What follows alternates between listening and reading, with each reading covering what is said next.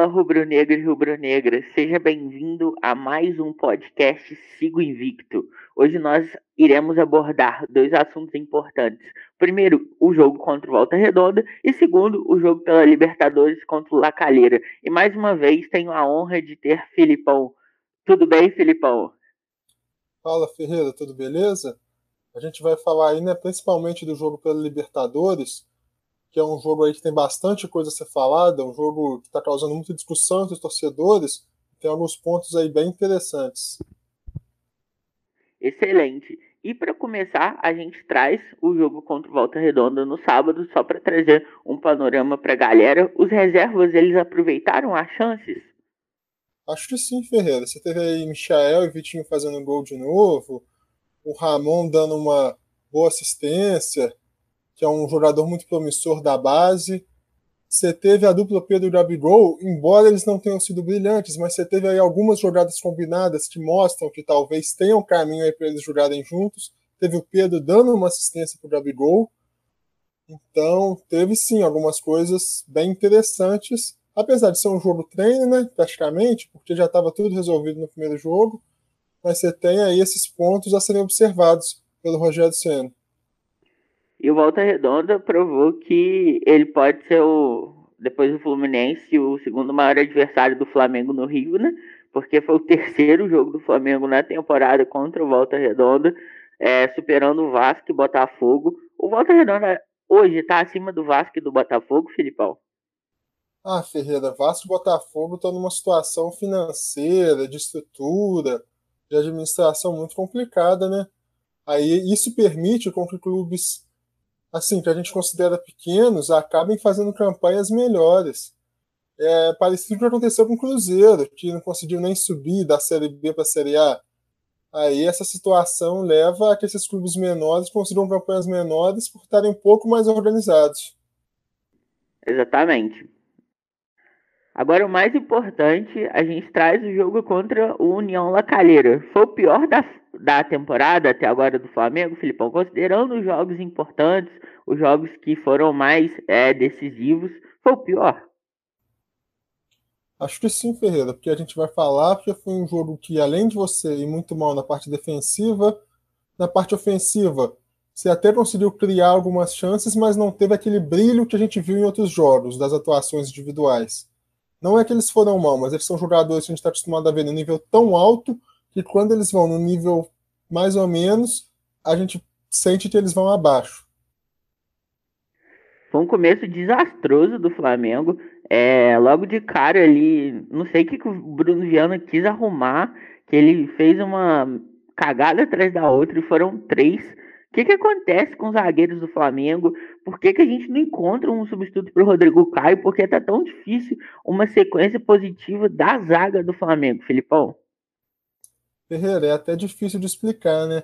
Porque ali nem é uma questão coletiva, não é nenhuma falha coletiva de deixar espaço para o adversário. Ali é uma falha bizonha de, ao invés de fazer o óbvio, ele tentou recuar para o goleiro ali e acabou entregando a paçoca. Se o adversário não teve que fazer força nenhuma para fazer gol do Flamengo. E eu não sei o que acontece, que todo zagueiro que entra parece que falha da mesma maneira. Eu não sei, eu não sei quem pode ser substituto, até quero ouvir sua opinião. Quem que deve escalar, por exemplo, já para o próximo jogo, eu não sei realmente, porque está numa situação difícil. Eu acho que você tem até muitos jogadores com potencial. Porque não, Gustavo Henrique é um jogador com potencial, Léo Pereira tem potencial, os da base tem potencial, mas a coisa não vai. A coisa não vai, é uma coisa impressionante. Então, isso é uma coisa recorrente que a gente vai falando, vem falando aqui no podcast, que é justamente as falhas na Libertadores. Que as falhas na Libertadores elas custam caro. E essa falha do Bruno Viana ela custou caro. O gol, mais um, um gol no início, antes dos 10 minutos do primeiro tempo, que trouxe o time do Lacalheira, um time horrível, para cima do Flamengo. E o Flamengo era para já ter consumado essa classificação nesse jogo. Dava para a gente ter ganho, mas infelizmente os jogadores não estavam no bom dia. É, agora respondendo sua pergunta sobre a possibilidade da zaga. Cara, eu acho que dentro dos zagueiros hoje do elenco, Bruno Viana, Léo Pereira, Gustavo Henrique, a gente não tem nenhum é, substituto pro Rodrigo Caio ou uma, um substituto, porque o Flamengo sempre espera um substituto para o Pablo Mari.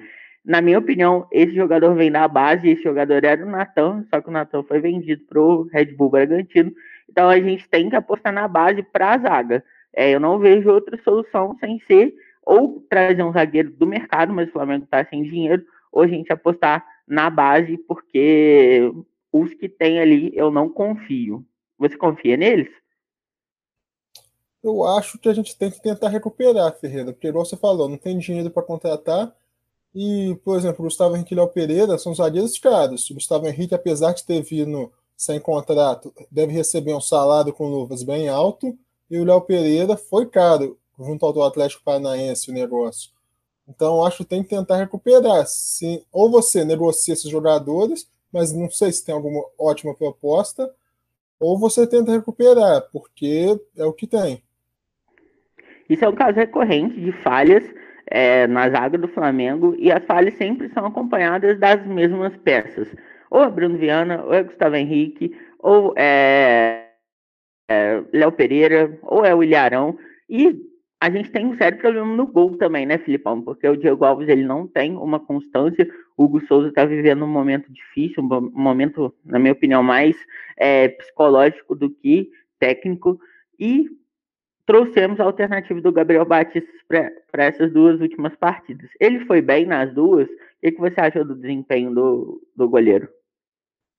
Eu achei que ele foi bem, sim. Eu achei que, na minha opinião, eu sei até que você pensa diferente, que você vai falar, mas que ele não falhou em nenhum dos gols que o Flamengo tomou nesses dois jogos. Contra o Volta Redonda, um gol de pênalti, né? É muito difícil botar a culpa no goleiro. E contra o Lacalheira, você teve ali um gol contra, que é muito difícil de catar, e aquele gol naquela saída bizonha do Bruno Viana. Para mim, a responsabilidade não foi do goleiro. E é até um goleiro que ele, até recentemente não era um goleiro que a gente confiava, né? Que ele, as partidas que ele tinha feito pelo Flamengo não tinham sido boas, até por isso o Hugo veio aí como segunda opção. Mas o Hugo mostrando que é muito inconstante, que acho que tem alguns aspectos até mesmo extra-campo para resolver, e o Diego Alves vem numa série de lesões. E aí você tem uma situação bem delicada. É, esse primeiro gol do Lacalheira, o Gabriel Batista ele salvou a primeira vez, porque o Bruno Viana recuou errado, daí ele fez uma boa intervenção. Na segunda intervenção, que eu acho que ele poderia ter encaixado a bola, que foi quando o cara chutou, ele espalmou para dentro da área, logo em seguida o jogador da Lacalheira chegou chutando. Eu entendo que é uma jogada difícil, que é uma bola difícil, mas eu também acho que esses goleiros eles são treinados justamente para esses momentos. Ele tem que achar uma solução. Foi uma jogada difícil, mas eu acho que poderia ter tido um encaixe ali de uma bola, ele ter espalmado mais forte. Eu entendo que ele tentou encaixar, ele não conseguiu, então a bola é, foi mais para o meio da área, mas eu acho que ele poderia ter tido outra alternativa. Você concorda comigo, Filipão?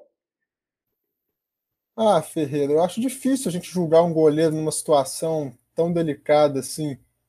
Eu acho que se tiver que botar a culpa a alguém, acho que fica com o Bruno Viana, assim. Nem dá para botar essa no sistema defensivo, porque foi uma falha assim, muito bizonha. Foi uma falha que os adversários quase não cometem contra a gente e a gente falha toda hora. E mais um problema recorrente do time do Flamengo é o escanteio. A gente tomou gol assim contra a LDU, a gente tomou gol assim contra o Vélez, a gente tomou gol assim contra o Volta Redonda e a gente tomou assim gol assim contra o Lacalheira. Mais uma vez, escanteio, a bola passa dos três primeiros jogadores do Flamengo. Nesse, o Bruno Henrique foi muito displicente, ele abaixou a cabeça e a bola ou aparece um jogador entre o Arão e Bruno Viana, ou é, algum do Arão ou Bruno Viana é, desviam a bola para o gol, igual aconteceu nesse gol do Lacalheira. Eles falharam, por que está acontecendo isso? O posicionamento da defesa do Flamengo no escanteio, ele está errado, Filipão? Ferreira, em relação ao escanteio, aí eu boto a culpa menos no individual e mais no coletivo. Aí eu acho que é um problema do sistema e aí eu acho que é uma questão de treinamento. Aí está na conta do Rogério Ceni. Porque quando o time começa a tomar muito gol de bola parada, muito gol com as mesmas falhas, com os mesmos passos aparecendo, aí é um problema coletivo, é um problema do sistema defensivo. É algo que o Rogério Senna tem que dar um jeito. Aí bota na culpa do Rogério Senna que tem que resolver isso para ontem. Porque você já vai ter aí daqui a pouco o jogo de Copa do Brasil, o jogo de mata-mata da Libertadores, jogo importante do Brasileiro. Contra times que já perceberam essa falha do Flamengo, com certeza vão tentar usar a bola parada. E aí, por isso, é um problema a ser resolvido urgentemente. Só para você ter noção, atualmente na Libertadores, somente seis times sofreram mais gols que o Flamengo. Então o Flamengo ele é uma das piores defesas da Libertadores e a gente já está se encaminhando para a fase de mata-mata. E a gente sabe que na fase de mata-mata temos o gol fora. Então se o Flamengo sofre um gol no Rio, com alguma falha da zaga, vai complicar, porque o adversário, a gente sabe como que é, eles jogam fechado, eles jogam por uma bola. Então esse é um problema recorrente realmente do sistema do CN e o CN precisa corrigir ele, certo, Filipão? Sim, com certeza, Ferreira. Os outros times percebem, percebem essas falhas e tentam usar ela contra o Flamengo. E por isso a gente tem que resolver esse problema com bastante pressa. Agora, falando de coisas boas, a gente teve o começo da reação do Flamengo, que foi a, a, o pênalti sofrido pelo Everton Ribeiro e o Gabigol converteu novamente. O goleiro tentou fazer ali uma pressãozinha nele, mas não adianta, não adianta, porque o homem é brabo.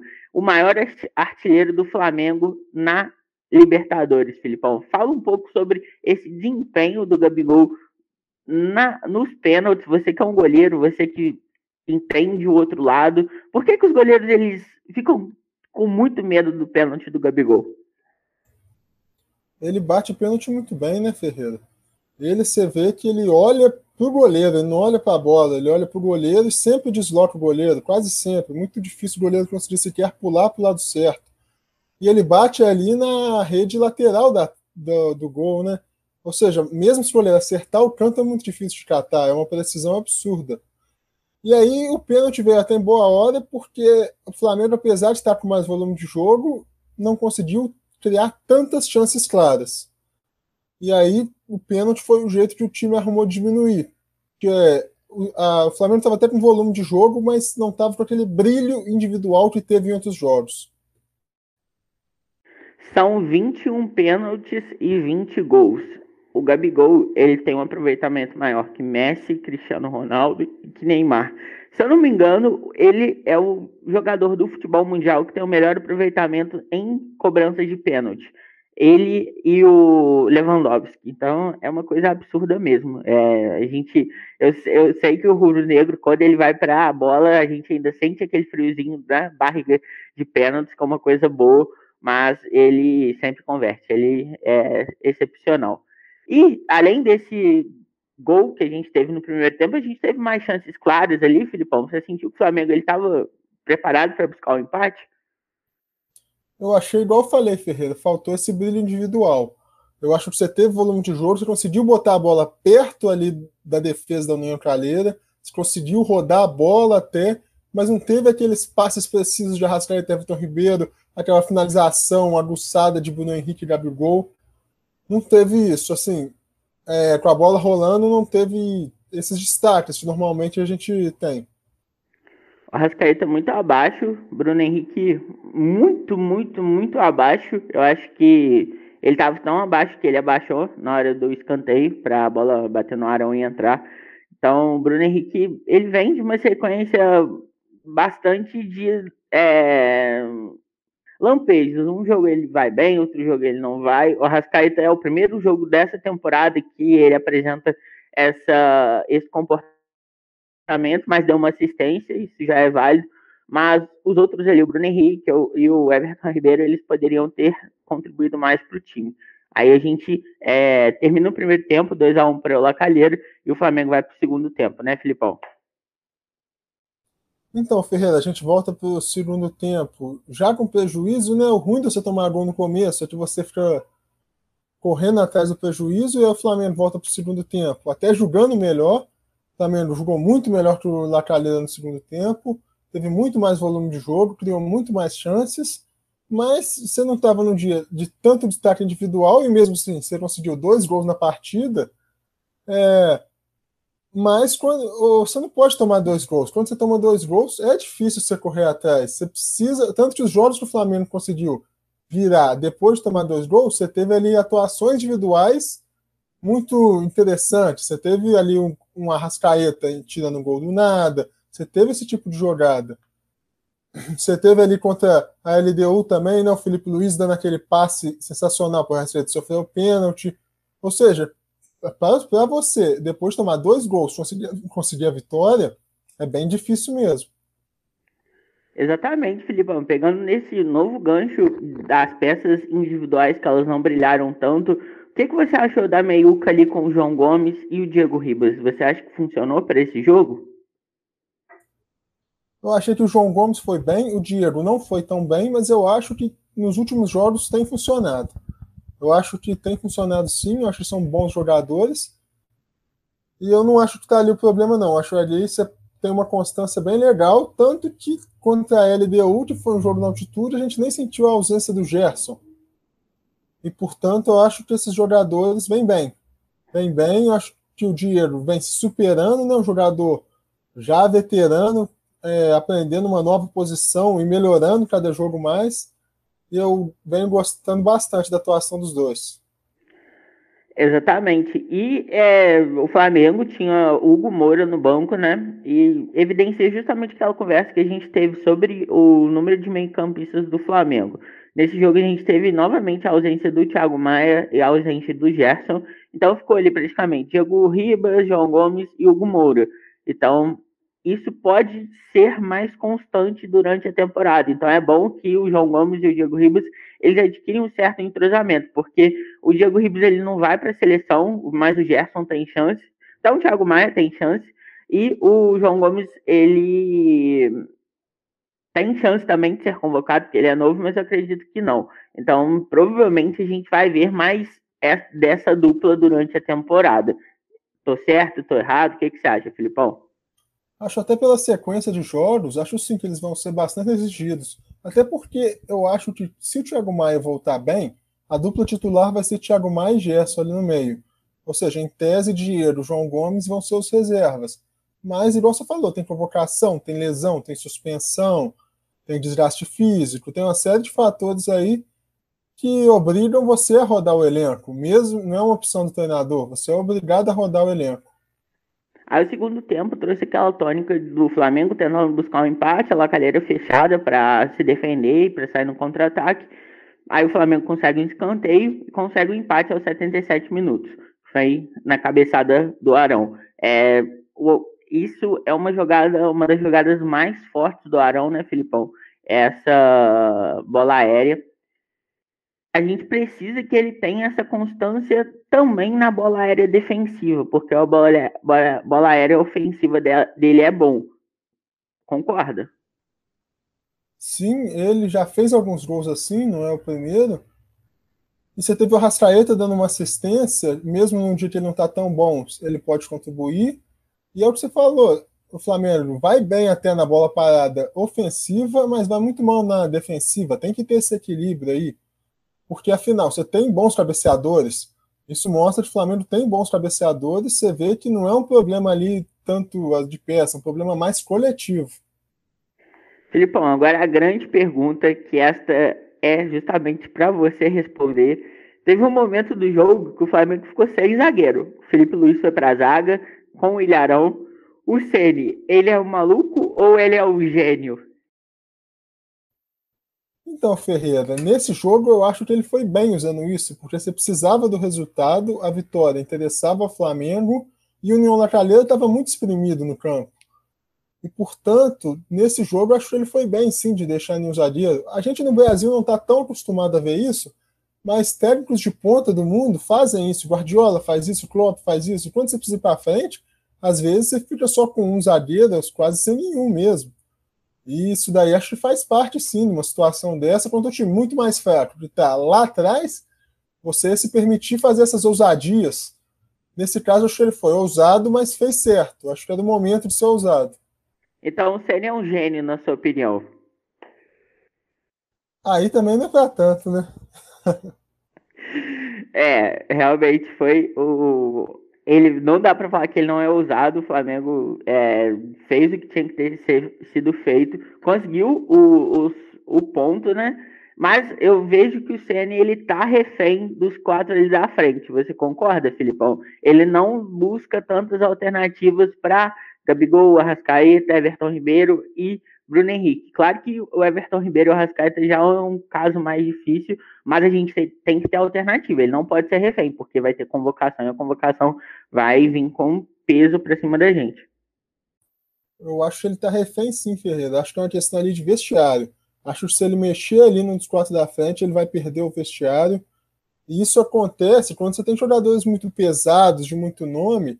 Isso é complicado. Você vê que o Tite teve problema com isso no Corinthians em 2013, depois dele ganhar a Libertadores do Mundial. O Tite teve problema com isso no Corinthians. Ou seja, é um problema normal em times campeões, assim. Em times que vêm de era de títulos, é um problema normal, quando você tem que mexer numa, num nome mais pesado. E é uma situação complicada, porque principalmente a Rascaeta e Gabigol tem decidido, e aí você não pode nem sonhar em mexer, mas Everton Ribeiro e Bruno Henrique vem abaixo em vários jogos. Ou seja, não seria nenhum absurdo você substituí-los ali. Ainda mais porque você tem, por exemplo, o Vitinho pedindo passagem. O Vitinho que vem muito bem, fazendo gols, decidindo jogos. E eu acho que é um desafio, sim. Eu acho até que é uma questão que a diretoria, se for mexer, tem que intervir para garantir que esse vestiário vai continuar na mão do Ceni. Que isso você vê até mesmo em outros esportes. É normal você ver isso. Essa coisa dos jogadores mais pesados arrumando problemas. Tem o Pedro também, né? O Pedro pede muita passagem nesse time do Flamengo. É, eu, na, minha, na minha opinião, o Gabigol é o melhor centroavante do Brasil e o segundo melhor centroavante do Brasil é o Pedro. Então a gente tem os dois melhores e o técnico é pago justamente para botar os melhores para jogar, né, Filipão?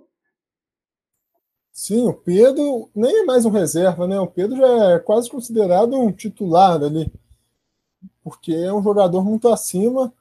Igual você falou, te jogaria em todos os outros clubes, é melhor que o centroavante de todos os outros clubes e você tem o Arrascaeta, que é o melhor meia do Brasil, eu acho, com alguma folga. Mas você tem o Everton Ribeiro e o Bruno Henrique, esses dois, sim, muito abaixo. Apesar de a gente sabe que eles têm muito futebol, eles não vêm mostrando isso. Exatamente, Filipão, concordo com você. É, a Lacalheira é o time mais fraco do grupo do Flamengo, indiscutivelmente. Foi o time que apanhou da gente no Rio e criou uma certa dificuldade no Chile, mas mais porque, não tirando o mérito deles, porque eles têm mérito, mas porque o Flamengo não estava no bom dia, igual estava contra a LDU, igual estava contra o Vélez. Mas o Flamengo conseguiu um ponto contra os adversários mais difíceis do grupo, que foi o Vélez e foi a LDU. Foram duas vitórias fora de casa. Então, de certa forma, esse, esse ponto que a gente conseguiu contra o Lacalheira, ele compensou essas duas, esses dois jogos, porque muitos dos rubro-negros acreditaram que talvez a gente tivesse alguma derrota contra o Vélez ou contra a LDU, então a classificação ficou encaminhada. Você já esperava a classificação nesse jogo, Filipão? Você acha que é, a Lacalheira ela impôs o futebol para que o Flamengo já saísse de lá classificado? Como que é, você avalia a situação do grupo agora do Flamengo? Ferreira, eu acho que não é que a Nuna Calheira fez dois gols, o Flamengo deu dois gols para a Calheira. Eu acho que era um jogo sim para a gente ganhar. E é o tipo do time que você tem que fazer seis pontos. Você tem que ganhar em casa e fora, porque é um time muito fraco. Mas, igual você falou, nos outros dois jogos fora de casa, que em tese eram mais difíceis, o Flamengo conseguiu vencer, e a classificação já está garantida, né? Uh, ainda mais agora que os dois próximos jogos são no Rio, a tendência é que vença.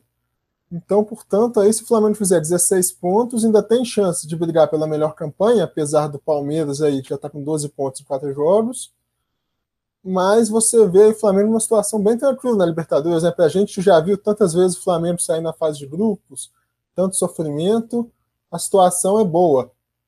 Mas gente, o problema é que a gente vê esses problemas defensivos se repetindo. E eu acho que essa é a maior preocupação. O resultado está bom, o resultado está muito bom, mas o desempenho que a gente tem, essa questão. Dependendo do resultado do jogo de Vélez e LDU, o Flamengo já pode se classificar mesmo. É, se o LDU conseguir ganhar do Vélez, A gente realmente já está com a classificação encaminhada com 10 pontos, mais um ponto em 6 no Rio a gente classifica, então já está encaminhada. Mas realmente já é hora de olhar para as oitavas de final, porque a gente viu que tanto Boca quanto River podem ser que eles se classifiquem em segundo dos seus grupos. A gente tem o Vélez, a gente tem o Racing, então a chance do Flamengo pegar, classificar em primeiro e pegar uma pedreira nas oitavas de final é bem grande. E a gente não pode dar esses moles aí da bola aérea, de zagueiro saindo jogando e errando passe. Então a gente tem que se concentrar bastante para não ter esse tipo de erro nas oitavas de final. Você acha que já é momento de olhar para as oitavas de final, Filipão? Sim, Ferreira, não só para as oitavas de final da Libertadores, mas para a Copa do Brasil, para o começo do brasileiro. Já é hora de olhar sim para esses jogos grandes. Ainda mais no começo do brasileiro, você tem indicado o Palmeiras, então é hora sim de se ajustar já pensando nesses jogos. Agora, aproveitando, já falando dos próximos jogos, dos próximos compromissos do Flamengo, o próximo já é pelo, primeiro jogo da final, semifinal, ó, da final do Carioca, que é contra o Fluminense. E o Fluminense está apresentando um nível bom, muito bom. O Fluminense é um adversário de que nível atualmente, Filipão? O Fluminense, Ferreira, é um adversário que, apesar de seus problemas financeiros e administrativos, vem se superando e vem surpreendendo muito, vem apresentando um futebol assim de time grande, mesmo com todos os seus problemas. Você tem ali o jovem da base, o Kaique, que inclusive já está vendido para o Manchester City, mas que vem comendo a bola. E só para a gente ter uma ideia, o Fluminense está em primeiro após quatro jogos no grupo que tem o River Plate. Pode ser até que não acabe em primeiro, mas é provável que se classifique, ou seja, um time que a gente esperava que talvez fosse brigar na parte de baixo da tabela, que talvez fosse na Libertadores para brigar por uma vaga na Sul-Americana, está em primeiro no grupo, é uma coisa assim surpreendente. Portanto, eu acho que é um jogo assim, encarado com muita seriedade, porque eu acho que é um jogo que, se o Flamengo der muita bobeira, pode custar o título sim. Apesar do Flamengo ser muito mais time, ter jogadores muito melhores, se você não levar a sério esse jogo, você corre o risco, porque você está lidando com um adversário de nível de Libertadores. Tem que ser encarado como um jogo de nível de Libertadores. E os últimos dois jogos entre Flamengo e Fluminense, o Flamengo perdeu os dois, né? Então a gente não espera nada mais, nada menos que eles entrem mordidos, querendo ganhar do Fluminense é, e realmente acabar com, com os caras, porque eles estão eles estão bem, tem destaques individuais bastante interessantes, como por exemplo o Kaique, tem o Gabriel Teixeira na outro ponto também, que são jogadores criados em Xerém, então é um time experiente, é um time que usa a bola aérea muito bem, tem aquele Lucas Claro que sempre ele consegue boas chances de escanteio, então novamente o jogo do Flamengo vai ser testado na bola aérea, no escanteio, o Nenê ele vai jogar a bola para a área o tempo todo, o tempo todo, buscando o Fred, buscando o Lucas Claro, então, o Flamengo tem que ter muita atenção com esse jogo. E foi cogitado já ter torcida. É o momento certo, Filipão? Eu acho que ainda não, Ferreira. Apesar de, com certeza, todo torcedor do Flamengo estar tá ansioso para voltar, você ainda tem uma situação aí da pandemia muito caótica ainda. E eu acho que ainda vai demorar para voltar. Eu acho que o ideal é esperar sim, até os números melhorarem, até a vacinação avançar mais Aí algumas pessoas vão falar: ah, mas na NBA já está voltando torcida. Sim, mas é porque lá já está numa situação completamente diferente da vacinação e tudo. Por isso que lá já está podendo voltar. Aqui no Brasil, eu acho que ainda não tem a mínima condição. Apesar de, por exemplo, na final da Libertadores você teve torcida e a mídia falou muito pouco disso. Achei até estranho. Na final do Palmeiras e Santos da Libertadores, você teve ali muita gente no Maracanã muita gente aglomerada, inclusive, e você teve muito pouco destaque da mídia sobre isso. Eu também acho um absurdo, não é o momento. É, a situação do Brasil, dos mortos da Covid, ela não está nem um pouco favorável para trazer público para os jogos, né? A gente não, não pode se enganar, ainda mais no Rio de Janeiro, que a situação é muito mais caótica. Você até falou da NBA, tem nem comparação. Os Estados Unidos já está todo mundo vacinado praticamente, concordo com você. A gente não pode sequer chegar a usar essa comparação, né? Porque lá, lá é um país que está vacinando até os estrangeiros, então eles têm condições de receber o público. Mas é isso, Filipão. A gente se encontra no próximo podcast. Muito obrigado por essa troca de passes. Agora eu vou abrir para você dar o seu crédito final para a galera. Obrigado aí para quem está nos ouvindo e falar para o pessoal aí acompanhar também nosso trabalho no Instagram. Você até pode falar o arroba aí, mas é isso aí. Um abraço. Siga lá, galera. Arroba eu sigo invicto. Toda semana a gente posta conteúdo, tem quadros interessantes para vocês. Então, mais uma vez, quem está escutando, muito obrigado pela audiência. A gente se vê nas próximas vezes. Siga invicto, chega ao final.